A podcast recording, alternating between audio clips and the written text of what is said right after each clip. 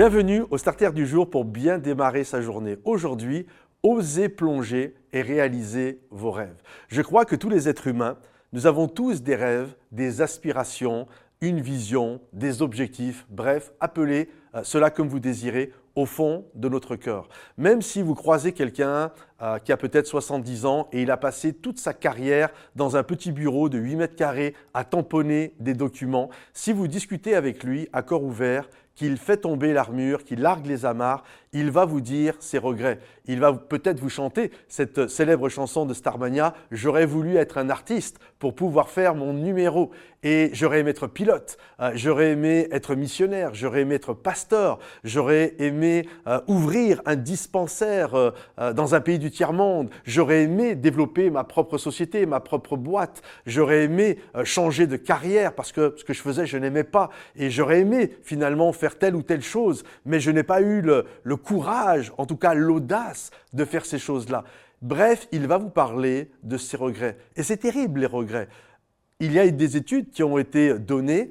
On vit beaucoup plus à la fin de sa vie, on, accepte beaucoup plus les erreurs que nous avons faites que les regrets. Parce que les erreurs, on peut toujours les rattraper, mais un regret, quelque chose que nous n'avons pas fait lorsque nous arrivons et que nous sommes sur euh, les derniers jours de notre vie, les derniers mois, bah, les regrets, c'est des regrets. Il y a des choses peut-être qu'on va pouvoir rattraper, mais il y a beaucoup de choses on ne les rattrapera plus jamais. Et donc je crois qu'il est important d'oser plonger et de réaliser ses rêves quitte à se tromper. Des moments, on va croiser quelqu'un qui va vous dire euh, on est en 2023, en 2025, c'est sûr, j'écris mon livre et, euh, je continue de vendre des bretelles et, des cravates. Et dans deux ans, je me mets à l'abri financièrement. Et dans deux ans, euh, je sors mon livre. Deux ans plus tard, tu le vois, on est en 2025. Alors tu l'as sorti, ton livre. Et là, il va vous dire oh non, la voiture est vieille, la chaudière est tombée en panne, mes enfants rentrent à l'école, c'est pas le moment. Mais encore deux ans et je vais écrire mon livre. Le livre étant le symbole des aspirations et des rêves que nous pouvons avoir.